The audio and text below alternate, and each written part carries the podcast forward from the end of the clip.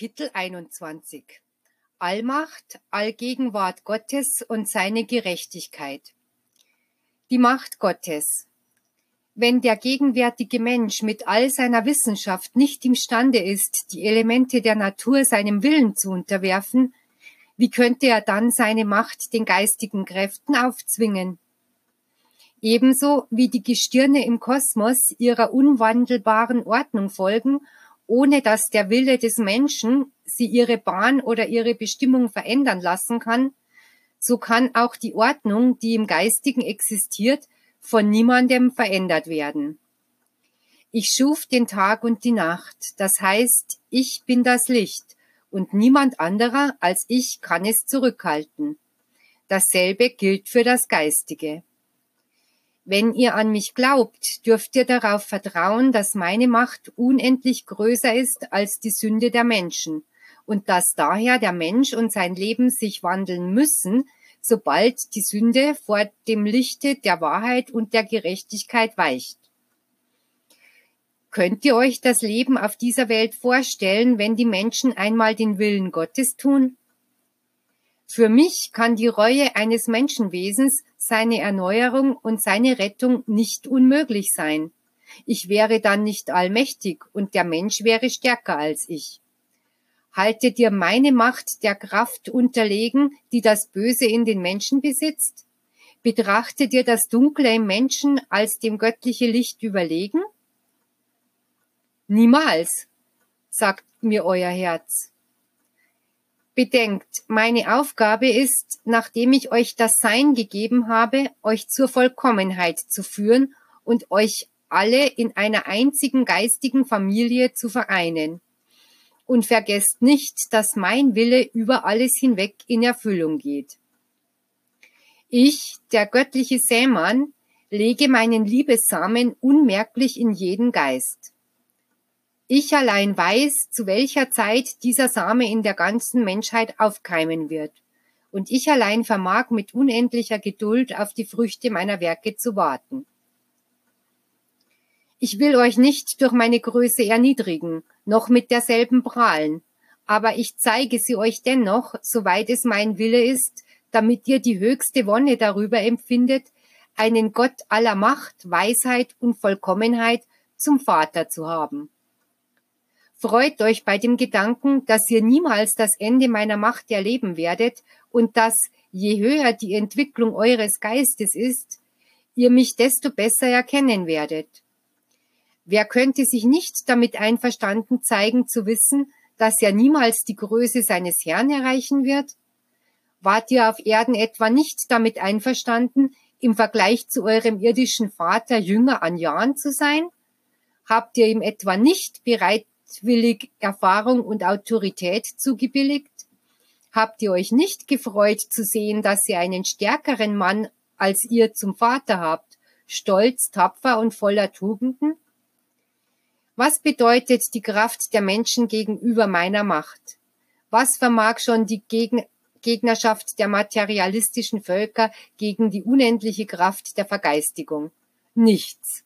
Ich habe zugelassen, dass der Mensch bis an die Grenze seines Machtstrebens und bis zum Gipfel seines Hochmuts geht, damit er selbst feststellt, dass die Gabe der Willensfreiheit, mit der er vom Vater ausgestattet wurde, eine Wahrheit darstellt.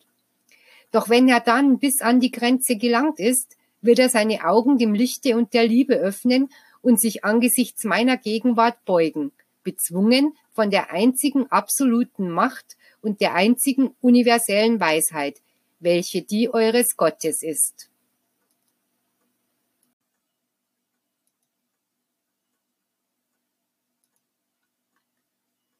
Die Gegenwart Gottes in allem Geschaffenen.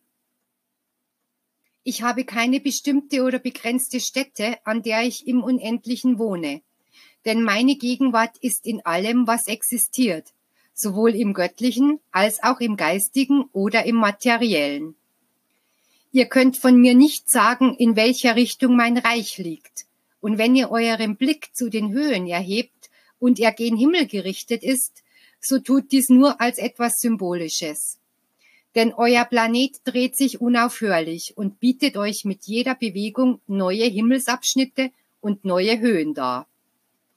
Mit all dem will ich euch sagen, dass es zwischen euch und mir keine Entfernung gibt und dass das Einzige, was euch von mir trennt, eure unerlaubten Werke sind, die ihr zwischen mein vollkommenes Gesetz und euren Geist stellt.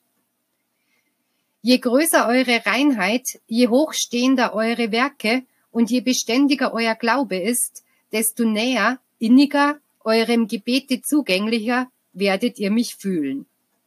Ebenso auch, je mehr ihr euch vom Guten, vom Gerechten, vom Erlaubten entfernt und euch dem Materialismus eines dunklen und egoistischen Lebens hingebt, desto mehr werdet ihr mich immer ferner von euch fühlen müssen.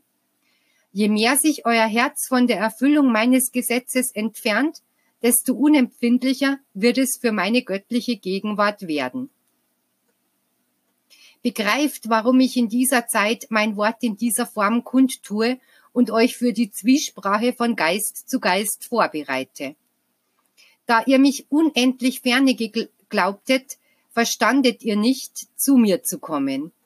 Ich habe euch aufgesucht, um euch meine göttliche Gegenwart fühlbar zu machen und euch zu beweisen, dass es zwischen dem Vater und seinen Kindern keine Räume oder Entfernungen gibt, die sie trennen.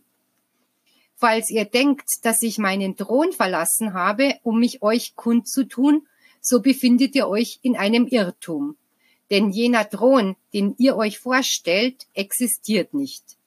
Die Throne sind etwas für die eitlen und hochmütigen Menschen. Da mein Geist unendlich und allmächtig ist, wohnt er nicht an einem bestimmten Ort. Er ist überall, an allen Orten, im geistigen und im materiellen. Wo soll dann jener Thron sein, den ihr mir zuschreibt? Hört auf damit, mir eine materielle körperliche Gestalt auf einem Thron gleich denen der Erde zu geben. Befreit mich von der menschlichen Gestalt, die ihr mir immer gebt. Hört auf, von einem Himmel zu träumen, den euer menschlicher Verstand nicht zu erfassen vermag. Wenn ihr euch von alledem befreit, wird es sein, als ob ihr die Ketten zerbrechet, die euch banden als ob eine hohe Mauer vor eurem Blicken einstürzte, als ob ein dichter Nebel sich lichtete und euch erlauben würde, einen Horizont ohne Grenzen und ein unendliches, strahlendes Firmament zu schauen, das jedoch zugänglich ist für euren Geist. Die einen sagen, Gott ist im Himmel, andere, Gott wohnt im Jenseits, aber sie wissen nicht, was sie sagen, noch verstehen sie, was sie glauben. Zwar wohne ich im Himmel, aber nicht an dem bestimmten Ort, den ihr euch vorgestellt habt. Ich wohne im Himmel des Lichtes, der Macht, der Liebe, der Weisheit, der Gerechtigkeit, der Seligkeit, der Vollkommenheit. Meine universelle Gegenwart erfüllt alles. An keinem Ort oder Lebensraum des Universums gibt es eine Leere. Alles ist von mir durchdrungen.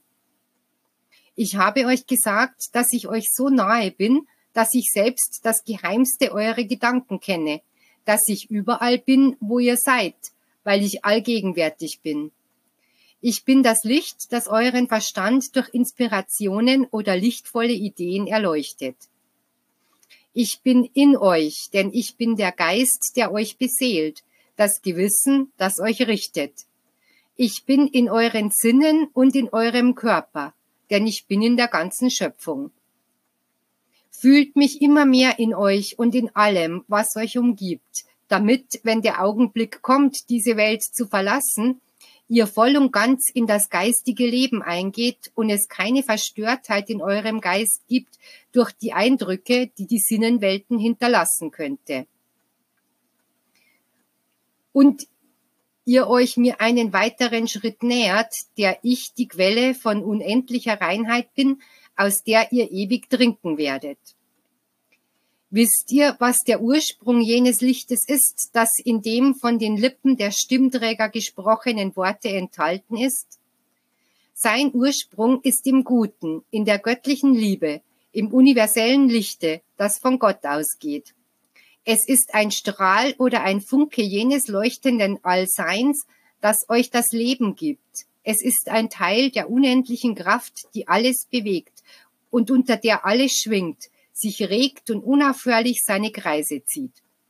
Es ist das, was ihr göttliche Ausstrahlung nennt. Es ist das Licht des göttlichen Geistes, das Geistwesen erleuchtet und belebt. Jene Ausstrahlung hat sowohl auf den Geist als auch, den, als auch auf den Körper Einfluss, sowohl auf die Welten als auch auf die Menschen, die Pflanzen und alle Wesen der Schöpfung.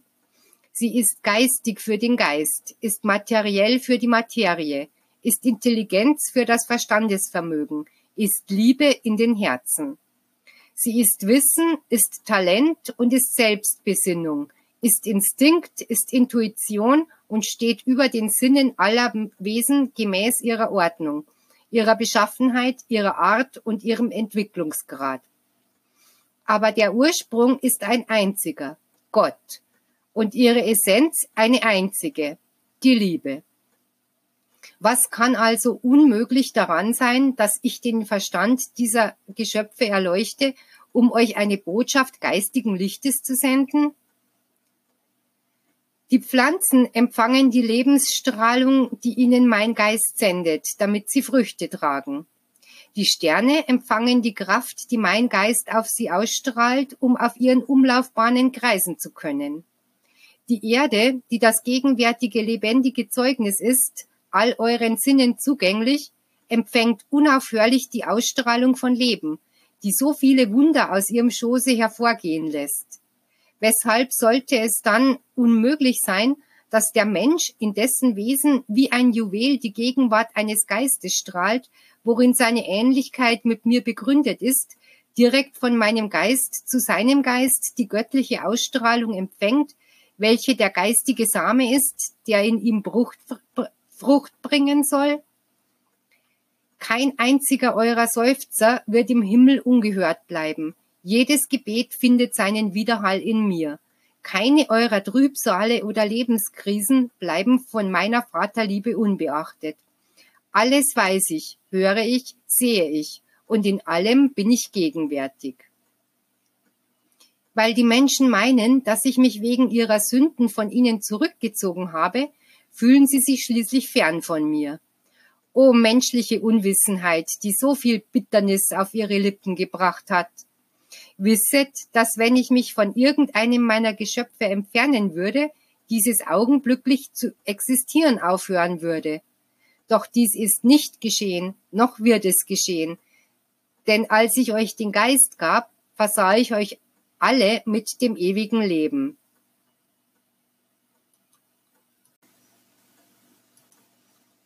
Schicksalsschläge. Verflucht nicht die Prüfungen, die euch und das ganze Menschengeschlecht bedrücken. Sagt nicht, dass sie Strafe, Zorn oder Rache Gottes sind, denn dann lästert ihr.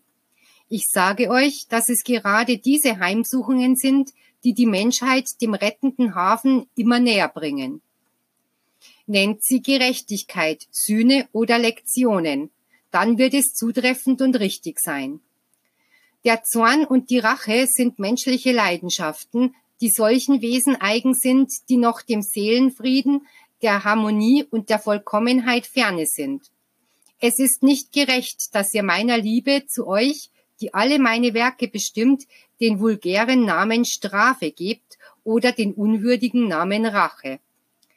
Bedenkt, dass ihr euch freiwillig auf dornige Wege oder in finstere Abgründe begeben habt und dass ihr nicht auf meinen liebenvollen Ruf gehört, noch auf die Stimme eures Gewissens gelauscht habt, weshalb es notwendig wurde, dass der Schmerz euch zu Hilfe kam, um euch aufzuwecken, euch aufzuhalten, euch zur Besinnung zu bringen und zum wahren Weg zurückkehren zu lassen. Ich bestrafe euch nicht, aber ich bin Gerechtigkeit und als solche lasse ich sie jeden fühlen, der gegen meine Gebote verstößt. Denn der Ewige hat euch sein Gesetz bekannt gemacht, das niemand abändern kann. Seht, wie der Mensch in einer schweren Prüfung klagt, wenn er in einem unermesslich tiefen Abgrund stürzt, wenn er sieht, wie seine Frau beim Verlust von geliebten Wesen weint, die Kinder ihres Unterhalts beraubt werden und die Heime in Elend und Trübsal versinken. Er ist bestürzt angesichts seines Unglücks. Er verzweifelt. Doch anstatt zu beten und seine Sünden zu bereuen, begehrt er gegen mich auf und sagt, wie ist es möglich, dass Gott mich in dieser Weise züchtigt? Während der göttliche Geist in Wahrheit gleichfalls Tränen vergießt wegen des Schmerzes seiner Kinder. Und seine Tränen sind Blut der Liebe, der Vergebung und des Lebens. Wahrlich, ich sage euch, aufgrund der Entwicklung, die die Menschheit erreicht hat, hängt die Verbesserung ihrer Situation in dieser Zeit nicht nur von meiner Barmherzigkeit ab. Sie ist Opfer ihrer selbst, doch nicht meiner Strafe. Denn mein Gesetz und mein Licht erstrahlen in jedem Gewissen. Meine Gerechtigkeit kommt herab, um jedes Unkraut mit der Wurzel auszureißen, und selbst die Naturgewalten offenbaren sich als Vollstrecker dieser Gerechtigkeit. Dann scheint es, als ob sich alles vereint, um den Menschen auszurotten, obwohl es seiner Läuterung dienen soll. Aber manche werden daran irre und sagen, wenn wir so großen Schmerz zu ertragen haben, wozu kommen wir dann überhaupt auf diese Welt? Ohne zu bedenken, dass der Schmerz und die Sünde nicht von mir stammen. Der Mensch ist dafür verantwortlich, dass er in Unwissenheit darüber bleibt, was Gerechtigkeit und was Sühne ist. Daher kommt zunächst sein Aufbegehren und danach seine Blasphemie. Nur wer meine Unterweisung erforscht hat und mein Gesetz beachtet, ist nicht mehr fähig, seinen Vater zu beschuldigen. Die Gerechtigkeit Gottes. Ihr seid wie Sträucher, die manchmal so dürre und kranke Zweige haben, dass sie eine schmerzhafte Beschneidung benötigen, um eure kranken Teile zu entfernen, damit ihr wieder gesunden könnt. Wenn meine Liebesgerechtigkeit vom menschlichen Baume die kranken Äste entfernt, die sein Herz schädigen, richtet sie ihn auf. Wenn einem Menschen ein Glied seines Körpers abgeschnitten werden soll, seufzt er, zittert er und wird feige, auch wenn er weiß, dass es geschieht, um das zu entfernen, was krank ist, was tot ist und bedroht, was noch leben kann.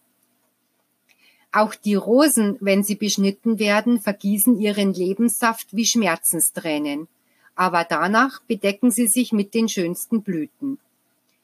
Meine Liebe beschneidet auf eine unendlich höhere Weise das Böse im Herzen meiner Kinder, wobei ich mich manchmal selbst opfere. Als die Menschen mich kreuzigten, bedeckte ich meine Henker mit meiner Güte und meiner Vergebung und gab ihnen Leben.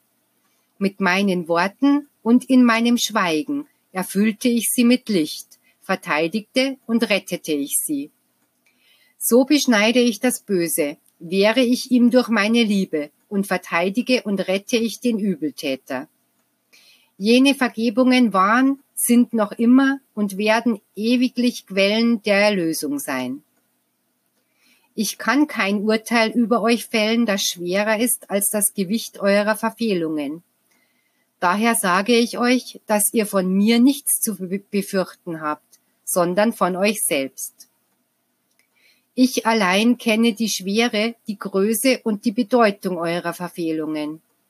Die Menschen lassen sich ständig vom äußeren Anschein beeindrucken, denn sie vermögen nicht in das Herz ihrer Nächsten einzudringen. Ich dagegen blicke in die Herzen und kann euch sagen, dass Menschen zu mir gekommen sind, die sich schwerer Verfehlungen angeklagt haben und die voll Reue waren, weil sie mich beleidigt haben. Doch ich habe sie für rein befunden. Im Gegensatz dazu sind andere gekommen und haben mir gesagt, dass sie niemals jemandem etwas Böses getan haben, doch ich wusste, dass sie lügen.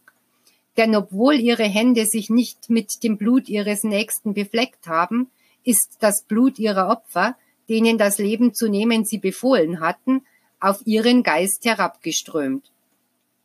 Es sind jene, die den Stein werfen und dabei die Hand verbergen. Wenn ich in meiner Kundgabe die Worte feige, falsch oder Verräter ausgesprochen habe, ist ihr ganzes Wesen erbebt und oft haben sie sich aus meiner Lehrstunde entfernt, weil sie einen Blick auf sich fühlten, der sie gerichtet hat. Wenn in der göttlichen Gerechtigkeit nicht die größte Liebe des Vaters vorhanden sein würde, wenn seine Gerechtigkeit nicht diesen Ursprung hätte, würde diese Menschheit nicht mehr existieren. Ihre Sünde und ihre unaufhörlichen Vergehen hätten die göttliche Geduld erschöpft. Aber dies ist nicht geschehen. Die Menschheit lebt weiterhin, die Geistwesen inkarnieren immer noch, und auf Schritt und Tritt in jedem menschlichen Werk bekundet sich meine Gerechtigkeit, welche Liebe und Barmherzigkeit ist. Er gründet meinem Wort, damit ihr nicht wie viele an den Taten meiner göttlichen Gerechtigkeit irre werdet, wenn ich jene, die nur eine leichte Verfehlung begehen, mit Macht heimsuche und dagegen anscheinend denen vergebe, die ein schweres Vergehen begangen haben. Der Meister sagt euch, wenn ich den, der dem Anschein nach nur eine leichte Verfehlung begangen hat, mit Macht heimsuche, so deshalb, weil ich die Schwäche der Geistwesen kenne. Und wenn diese vom Wege der Gesetzeserfüllung abweichen, kann es der erste Schritt sein, der sie ins Verderben führt. Doch wenn ich anderen ein schweres Vergehen nachsehe, geschieht es, weil ich weiß, dass eine große Verfehlung für den Geist Grund für eine gleichfalls große Reue ist. Richtet nicht, verurteilt nicht, wünscht nicht einmal in Gedanken, dass meine Gerechtigkeit auf jene fällt, die unter den Völkern Blutvergießen verursachen. Denkt nur, dass sie wie ihr gleichfalls meine Kinder sind, meine Geschöpfe, und sie ihre großen Verbrechen mit großen Sühneleistungen werden büße müssen. Wahrlich, ich sage euch, gerade die, auf die ihr mit Fingern zeigt, als jene, die den Frieden erbarmungslos zerstört haben und euch ins Chaos stürzen, werden in den kommenden Zeiten zu den großen Friedenstiftern werden, den großen Wohltätern der Menschheit. Das Blut von Millionen Opfern schreit von der Erde aus nach meiner göttlichen Gerechtigkeit. Doch über die menschliche Rechtsprechung hinweg wird es die meine sein, die jeden Geist, jedes Herz erreicht. Die Rechtsprechung der Menschen vergibt nicht, erlöst nicht, liebt nicht. Die meine liebt, vergibt, erlöst, erweckt zu neuem Leben, erhebt und erleuchtet. Und gerade jene, die für die Menschheit so viel Schmerz verursacht haben, werde ich erlösen und retten, indem ich sie durch ihre große Sühne gehen lasse, welche der Schmelztiegel sein wird, indem sie geläutert und völlig wach werden für die Stimme ihres Gewissens um bis auf dem tiefsten Grund ihrer Werke schauen zu können. Ich werde sie den gleichen Weg zurückgehen lassen, den sie ihre Opfer, ihre Völker gehen ließen. Aber schließlich werden sie die geistige Reinheit erreichen, um zur Erde zurückkehren zu können, um alles Zerstörte wieder aufzubauen, um alles zugrunde gerichtete wiederherzustellen. Ihr sollt wissen, dass nicht erst, wenn der Tod zu euch kommt, euer Vater euch richtet, sondern dass dieses Gericht beginnt, sobald ihr euch eurer Werke bewusst werdet und ihr den Ruf eures Gewissens empfindet. Mein Gericht ist immer über euch. Auf Schritt und Tritt, sei es im menschlichen Leben oder in eurem geistigen Leben, seid ihr immer meinem Gerichte unterworfen.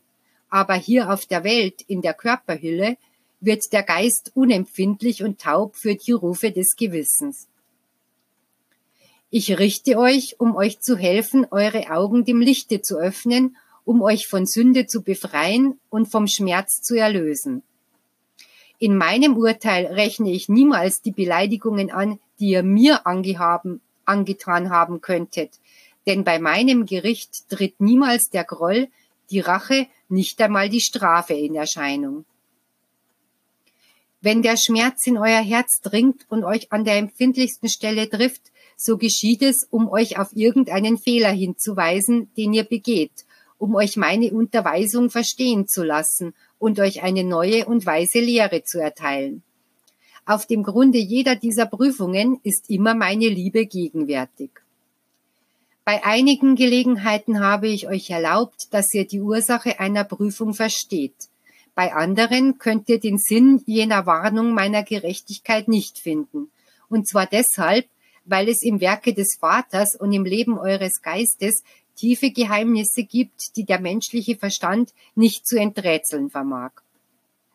Fern ist die Zeit, in der euch gesagt wurde, mit der Elle, mit der ihr messt, werdet ihr gemessen werden. Wie oft wurde jenes Gesetz benutzt, um hier auf der Erde Rache zu nehmen und jedes Gefühl von Nächstenliebe beiseite zu schieben. Jetzt sage ich euch, dass ich diese Gerechtigkeitselle ergriffen habe und euch mit ihr messen werde, je nachdem, wie ihr gemessen habt. Ob schon ich euch erklärend hinzufügen muss, dass in jedem meiner Gerichte der Vater gegenwärtig sein wird, der euch sehr liebt und der Erlöser, der zu eurer Rettung gekommen ist. Der Mensch ist es, der mit seinen Werken sein Urteil fällt. Furchtbare Urteile bisweilen. Und euer Herr ist es, der euch Hilfe verschafft, damit ihr die Art und Weise findet, in der ihr eure Sühne ertragen könnt. Wahrlich, ich sage euch, wenn ihr eine allzu schmerzliche Sühne vermeiden wollt, so bereut rechtzeitig und gebt eurem Leben durch eine aufrichtige Erneuerung eine neue Richtung mit Werken der Liebe und Barmherzigkeit für eure Brüder. Versteht, dass ich das rettende Tor bin, das Tor, das für alle, die mich mit wahrem Glauben suchen, niemals verschlossen sein wird. Nun seht ihr, dass die göttliche Gerechtigkeit aus Liebe besteht, nicht aus Bestrafung wie die eure. Was würde aus euch, wenn ich eure eigenen Gesetze anwenden würde, um euch zu richten? vor mir, vor dem kein äußerer Anschein noch falsche Argumente gelten? Wenn ich euch gemäß eurer Schlechtigkeit richten und eure schrecklich harten Gesetze anwenden würde, was würde aus euch? Dann würdet ihr mich zurecht bitten, Gnade walten zu lassen. Doch ihr braucht euch nicht zu fürchten, denn meine Liebe welkt niemals. Noch ändert sie sich, noch vergeht sie. Ihr dagegen vergeht bestimmt, Ihr sterbt und werdet wiederum geboren. Ihr geht und kommt dann wieder. Und so geht ihr euren Pilgerweg, bis der Tag kommt, an dem ihr euren Vater erkennt und euch seinem göttlichen Gesetze unterstellt.